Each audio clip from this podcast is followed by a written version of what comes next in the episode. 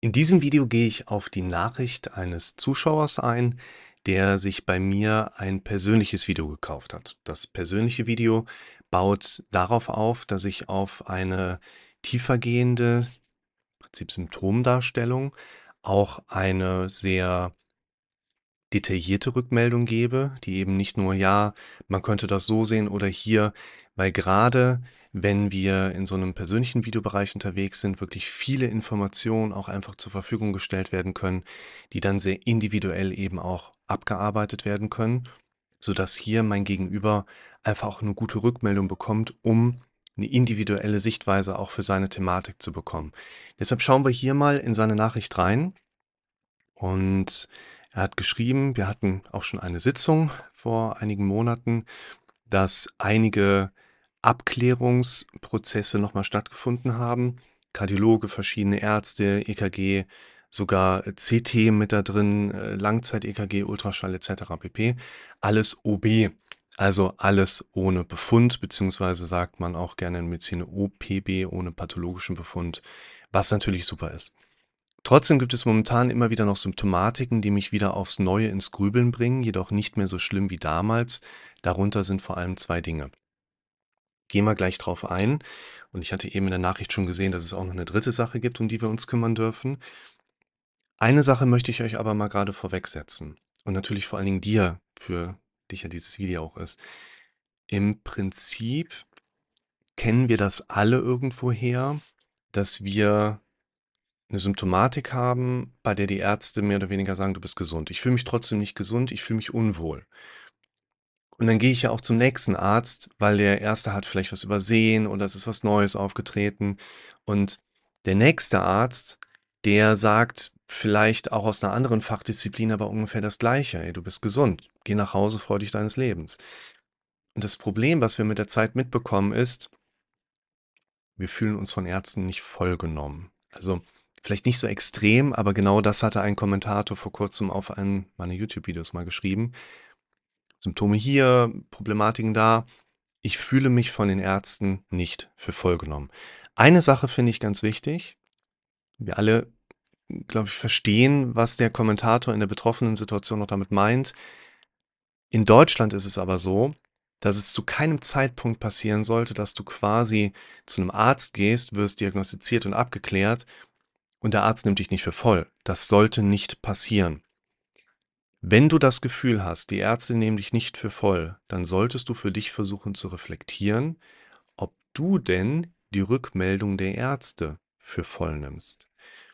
Was im Zweifel bedeutet, du sitzt beim Arzt und er sagt, ja, wir haben alles untersucht, bist gesund. Dann sagst du, bop, bop, bop, stopp, stopp, stopp. Ähm, könnten Sie das bitte nochmal gerade in mein Handy einsprechen? Und wenn du coole Arzt hast dann machst das, dann gehst du quasi hin und das ist der neue Klingelton und der neue Wecker, wenn du dir die Zähne putzt nach zwei Minuten. Das ist der quasi Klingelton für dein Handy. Das wird zehnmal am Tag abgespielt. Du verstehst, was ich meine. Die Rückmeldung, du bist gesund, die einmalig von außen kommt, steht in einem ganz krassen, ich nenne es mal gerade Kampfgeschehen gegenüber der Situation, dass in deinem Kopf aber schon seit Wochen, Monaten, vielleicht sogar Jahren Glaubenssätze einfach aktiv hier oben sind, die mit der Zeit haben entsprechend einwirken können. Und mich hatte die Tage mal ein Klient darauf angesprochen, ob wir nicht doch mal über Konfrontation sprechen könnten, weil ich bin ja nicht so für Konfrontation, ich habe ja was dagegen. Ich dachte so, hä? Ich habe doch nichts gegen Konfrontation. Wenn ihr euch meine Videos anschaut, also Konfrontation, Konfrontation 2 ähm, nenne ich es mal gerade, also quasi so eine Drittelregelung damit einzufügen, dann sind wir in einem Kontext unterwegs, wo ich kritisiere, wie die Art und Weise des Konfrontierens als Übungsmethodik da draußen empfohlen wird. Da draußen wird nämlich quasi empfohlen, äh, du solltest dich mal mit deinen Ängsten konfrontieren. Okay, mache ich. Und wie mache ich das?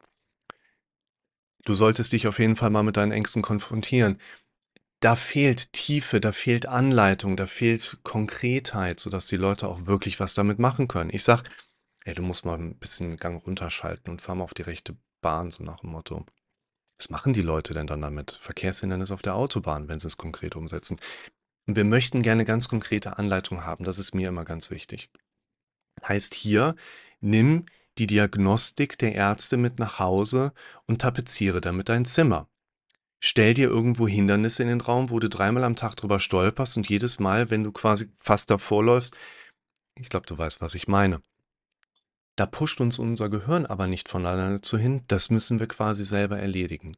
Und das ist immer unsere größte Herausforderung, mit der wir uns ja letzten Endes beschäftigen.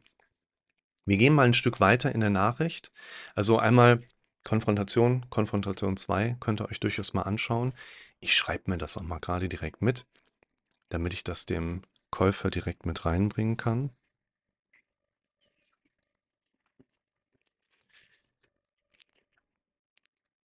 Während der Arbeitszeit merke ich meist nach der Mittagspause und nach eingenommener Mahlzeit immer mal wieder, dass mein Herz anfängt deutlich schneller zu schlagen, als es sollte. Laut Smartwatch zwischen 85 und 115 Schlägen pro Minute. Das geht dann so bis zu zwei Stunden, sonst keinerlei Symptome. Ich arbeite ja viel mit Stresshormon-induzierten Situationen, hier als Erklärungsmodell.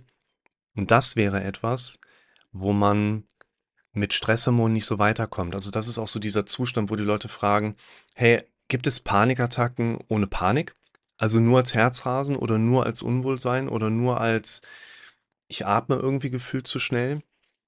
Wo man auch sagen darf, du, du hast ja keine Panikattacke und deshalb kommen die Symptome hoch. Die Panikattacke ist ja nur ein Begriff, wie wir versuchen, einem Symptomkomplex einen Namen zu verpassen. Und das hier wäre aus meiner Sicht weniger das, was wir als Paniksituation oder Panikattacke beschreiben würden. Das finde ich ist ein wichtiger Punkt gerade. Ein zweiter wichtiger Punkt steckt für mich auch darin, dass wir Menschen immer ein Problem mit Abstand einnehmen haben. Wir versuchen uns gerne um die Dinge, die unser Kopf uns so hochbringt, zu kümmern, in der Hoffnung, dass wir dann final damit einfach nichts mehr zu tun haben. Meistens funktioniert das nicht so. Schaut euch mal das Video an, negatives Loswerden, was aus meiner Sicht hier ein sehr gutes Bild darstellt, um zu verstehen, okay, da ist was, ich richte meinen Fokus darauf, warum ist das so, sehe ich da Zusammenhänge. Es sind alles Dinge, zu denen unser Kopf uns ja antreibt und nicht, die wir uns als Handlungsaktion jetzt gerade bewusst herausnehmen. mit dieser Suche werden wir auch immer mehr Dinge finden, die wir dann letztlich als unangenehm oder auch seltsam, komisch empfinden und wahrnehmen. Und gerade um dieses Loslassen, Loslassen kommt nicht durch Loslassen, sondern durch Neugreifen. Ich habe hier was, mein Kopf fängt an zu werden, ich sage, stopp, da habe ich jetzt keine Zeit für, ich habe was Besseres zu tun, nämlich was auch immer das ist, da könnt ihr euch mal anschauen, wir brauchen immer ein Projekt, um uns entsprechend auf unseren Haupthandlungsstrang hinzu zu fokussieren. Und was uns maßgeblich dabei hilft, in diesen Situationen lockerer mit den Dingen umzugehen, sind Erklärungsmodelle. Wir brauchen ein Erklärungsmodell, um zu verstehen, was passiert da. Kann es sein, dass es mit diesem Problem zu tun hat? Zum Beispiel andere Kolleginnen regen sich über Dinge auf, aber ich sehe mich als Auslöser der Aufregung, vielleicht Thema Schuld und so weiter, ne, eine Art Unwohlsein, was dann da hochpusht. Das sind die Erklärungsmodelle, die unser Kopf uns gerne mit reinwirft. Die meisten Probleme bauen darauf auf, Unzufriedenheit und der Faktor, dass unser Gehirn selbst normale, gesunde Verhaltens- und Denkmuster krank redet, pathologisiert, negativ bewertet. Und wir hören dann auch noch die ganze Zeit zu. Zu den meisten Dingen, die unser Kopf uns anbietet, schweigen wir und dadurch nehmen wir die Sachen an. Eine Sache, die ich quasi allen, ja, ich sag mal, Klienten jetzt an so einer Schnittstelle mitgebe, die zum Beispiel das persönliche Video dann für sich dann in Anspruch nehmen möchten, ist die Live-Therapie 27. Das ist eine Live-Therapie gewesen, wo ich schon von vornherein wusste, da ist ein Klient, mit dem kann ich mal nur Basiswerkzeuge thematisieren und habe da mal alles reingepusht, was für das Anfangsverständnis halt wichtig ist. Und da sind ganz viele Dinge drin, wo ich im Moment sagen würde, ey, das setze ich euch mal direkt an den Anfang, dass ihr euch das auch mit anschaut und wirklich Basiswissen aufbauen könnt. Und da ist eben auch der Punkt mit drin, dass unser Gehirn gerne in Automatismen denkt und diese Automatismen uns letzten Endes immer auch Inhalte anbieten, die uns immer mehr in den Bereich von unangenehm, von symptomatisch, von Mist, was ist das bloß dann reinbringen. Schaut euch das mal ganz in Ruhe an, ihr werdet viel besser verstehen, was in euch los ist. Denn wir brauchen den Hintergrund für die Symptomatik. ferndiagnostisch, natürlich jetzt nur eine These, die ich aufstellen darf. Natürlich spielen Konfliktsituationen im Umfeld eine Rolle, die einen unter Druck setzen. Und die Idee oder ich sag mal Vorannahme, dass eben Konflikte im Außen, wo ich mich irgendwo verantwortlich und schuldig fühle, das ist ja mein Gehirn, was mich dann wieder auch so als, ich sag mal, den Schuldigen vielleicht damit oben drauf setzt. Das sind natürlich auch Aspekte, die mich unter Druck setzen können. Aber das am wahrscheinlichsten bestehende Phänomen hier ist eine simple Einengung des Herzbeutels, was das Herz dazu bringt, schneller zu schlagen. Beispiel. Das Herz liegt ungefähr hier, so ein bisschen nach links aufgebaut. Und dazwischen, drumherum, quasi liegt es zwischen den Lungenflügeln. Und die Lungenflügel inspiratorisch nehmen mehr Volumen ein, expiratorisch nehmen weniger Volumen im Thorax, also im Brustraum mit ein. Und wenn dein Herz durch einen tiefen Atemzug im Herzbeutel quasi einfach eingeengt wird, dein Herz hat einfach weniger Platz als vorher, haben wir ein Problem mit der Auswurfleistung. Wenn am Ende die gleiche Menge Blut in den Kreislauf entlassen werden soll, weil unser Kreislauf sich ja selber reguliert und stabil halten möchte, und wir haben aber weniger Platz zum Pumpen, muss was passieren? Schlägt schneller. Das ist eine sogenannte atemabhängige Sinustachykardie oder atembedingte Sinustachykardie. Ich atme tief ein, mein Puls geht kurzzeitig hoch, ich atme wieder aus, mein Puls geht wieder runter. Hat im Prinzip jeder mehr oder weniger normal gesunde Mensch.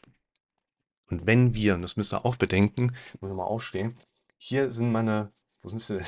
Ha, ja, die sind nicht schief, ich sehe es nur in der Kamera. So, hier sind meine Brustwarzen. Der Magen, der sitzt ziemlich weit oben, hier direkt unter der Brustwarze an und geht dann hier runter. Und der Magen liegt quasi direkt unterm Zwerchfell. Und wenn ich gegessen habe, und ich kenne jetzt die Portionsgrößen von unserem jungen Mann nicht, drücke ich das Zwerchfell nach oben. Wenn ich das Zwerchfell nach oben drücke, enge ich Atmung, aber auch Herzspitze ein. Wenn man das medizinisch nachher auch symptomatisch bei den Leuten stark sieht, waren in den 60er Jahren ganz viele, die dann nach Burgerkonsum mit Herzinfarkt dann in der Klinik waren, die hatten nur ein sogenanntes Röhmheld-Syndrom. Da werde ich in einem anderen Video nochmal drüber sprechen. Ich glaube, dass die beste Erklärung hier im Moment ist, nicht die Konflikte im Drumherum, lassen das Herz vor allen Dingen postprandial, also nach der Nahrungseinnahme, von der Schlagzahl so nach oben gehen, sondern der Zustand postprandial. Das heißt, jemand hat gegessen, jemand hat hier entsprechend den, den Ranzen voll, das drückt das Ganze nach oben. Die Frage lautet daher weniger, warum tritt das nach dem Essen auf, als warum kriegt das jemand überhaupt mit? Pass auf, wir gehen noch einen Schritt weiter. Das war das eine Thema. Das andere sind immer wiederkehrende Extrasystolen oder unerklärliche Brustschmerzen während des Abends, die mir mittlerweile nicht mehr so nahe treten, aber ungewohnte Extrasystolen sind öfters das Problem. Und diese Formate von der Wahrnehmung von Extrasystolen, da dreht sich ja ganz viel hier bei meinen Videos drum. Wir haben ganz viel darüber gesprochen hier drin. Diese Extrasystolenkiste hat sehr viel mit Wahrnehmung zu tun. Dass der Puls hochgeht, dass man sich unwohl fühlt, dass man über die Watch quasi auch bemisst, okay, wie ist denn mein Puls gerade? Das sind ja Faktoren, die mit einer erhöhten Introspektion zu tun haben. Das heißt, wir haben hier auch einen von vielen, der mit der Zeit es geschafft hat, verstärkt in den eigenen Körper hineinzuhorchen, mitzubekommen, was da oben so passiert, zu erleben, dass der Körper eben auch andere Sachen macht, als nur Sachen, die sich angenehm anfühlen. Deshalb für dich als Zuschauer, für dich als Videokäufer jetzt hier aus meiner Sicht eine ganz wichtige Erklärungsebene. All die Dinge, die du erlebst, sind kein körperliches Problem, sondern im Prinzip ein Wahrnehmungsproblem. Und im Grunde genommen, das setze ich dir und euch mal hier gerade noch vorweg, geht es schon darum zu verstehen, wie können wir Negatives unterbrechen, damit wir uns auch in dem Moment von Dingen distanzieren können. Aus meiner Sicht eines der besten Modelle immer noch und wirklich tausendfach erprobt, Unterbrechen des automatischen Denkens durch Mitschreiben. Ganz banaler Prozess. Je häufiger ich in der konkreten Situation meine Befürchtungen mitschreibe, ist alles in diesem Live-Therapie 27 Video erklärt. Es geht nicht ums Aufschreiben, aber es geht ums Unterbrechen. Und darin sollten wir uns trainieren. Geht es eben auch darum, mit der Zeit die Diagnose vom Arzt hier drin wirklich ankommen zu lassen. Wir glauben an das, was wir am häufigsten gehört haben. Hier übrigens auch ein sehr von euch stark und gut angenommenes Video. Es fällt mir schwer, meine Symptome als normal zu akzeptieren. Ich glaube, das passt ja auch gerade wunderbar mit drauf. Dann werdet ihr es schaffen, zu verstehen, warum eure Extrasystolen von euch so stark spürbar sind. Ihr wart ja beim Kardiologen und habt gesagt bekommen, da brauchen wir nichts dran zu machen. Um dann aber auch zu verstehen, dass ihr diejenigen seid, die im Alltag immer wieder Unterbrecher setzen dürft, um den Fokus immer schnell auf andere Dinge zu richten. Dann hatte der junge Mann hier noch was hinterher geschrieben zum Thema Freundschaften, wo es darum geht, ich schreibe da mit einem Freund, wir sind eher viel online unterwegs und ich empfinde das als Belastung. Ich kürze das mal gerade ab, wenn ich mitbekomme, dass andere Leute dort auch mit ihm schreiben. Ich, meine erste Idee ist so, die wollen irgendwie nicht, dass ich da mit dem Best Friends bin. Ich würde eine solche Situation einerseits so coachen wollen, dass der Betroffene an der Problemschnittstelle für sich Mechanismen anwenden kann. Es geht hier, hier drin weniger darum, dass du morgen aufgrund unseres Gesprächs keine Befürchtung mehr hast. Es geht aufgrund unseres Gesprächs quasi darum, dass du morgen Kompetenztechniken hast, mit deinen Befürchtungsmustern besser umgehen zu können. Hier würde ich auch nicht sagen, du, ich rede mit dir darüber und dann hast du weniger das Problem, sondern ich gebe dir ein Modell mit, was du da anwenden solltest, damit es dir da an dieser Schnittstelle besser geht. Und das wäre aus meiner Sicht vor allen Dingen das Thema Klartext. Es geht darum, dass ihr lernt, dass die Verschleierung eurer inneren Abneigung immer nur im Prinzip eine Zeitverschwendung ist.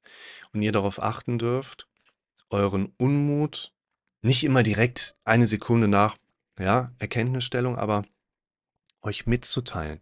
Dafür verlinke ich mal Klartext und auch ein Modell, wo es letztlich um Klartext geht, aber vordergründig ich das am Beispiel von Beziehungsstrukturen erkläre. Da geht es darum, was Männer und Frauen wollen.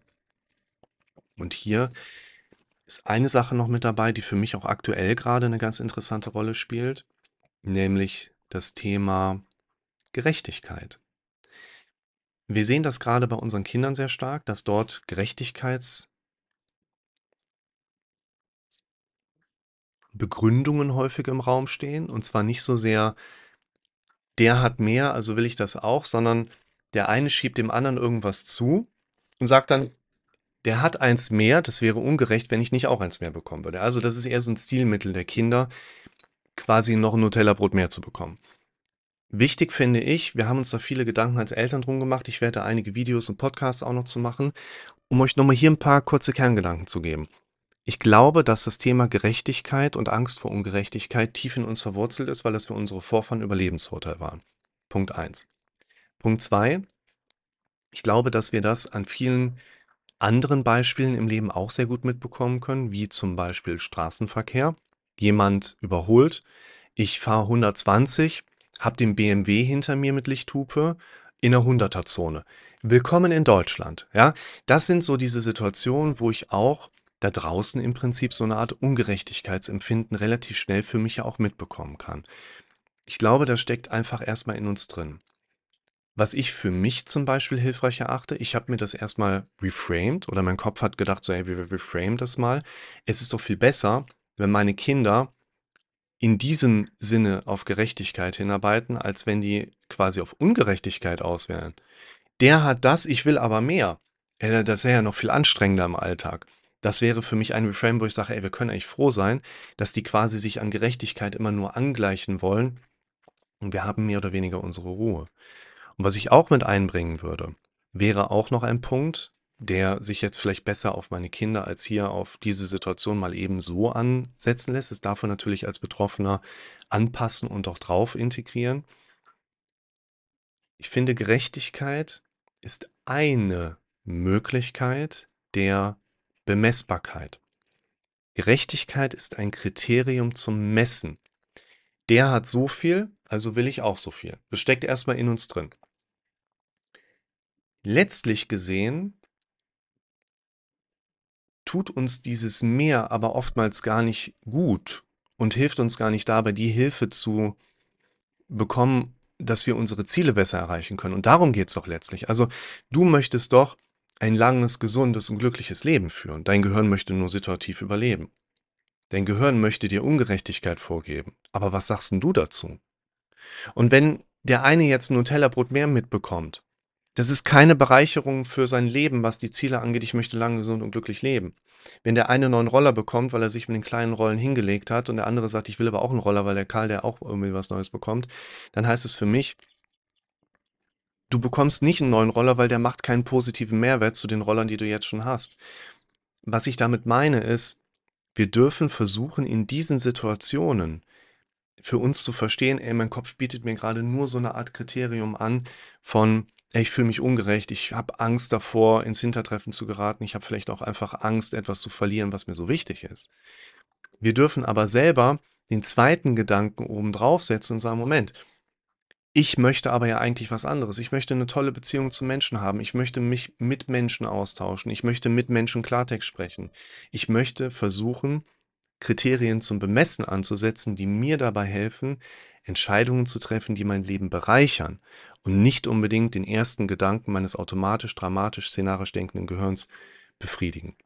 Und daher einige Rückmeldungen, das ist übrigens ganz oft so, für dich und auch für euch als Zuschauer. Wenn ich diese persönlichen Videos mache, ist es für mich ganz wichtig, den Leuten die Kontaktbeständigkeit anzubieten. Das heißt, ich kenne dich vielleicht noch nicht, vielleicht kenne ich die Leute aber auch, aber wir bleiben in Kontakt. Schreib deine Fragen auf. Du als YouTube-Zuschauer kannst hier unten in die Kommentare schreiben.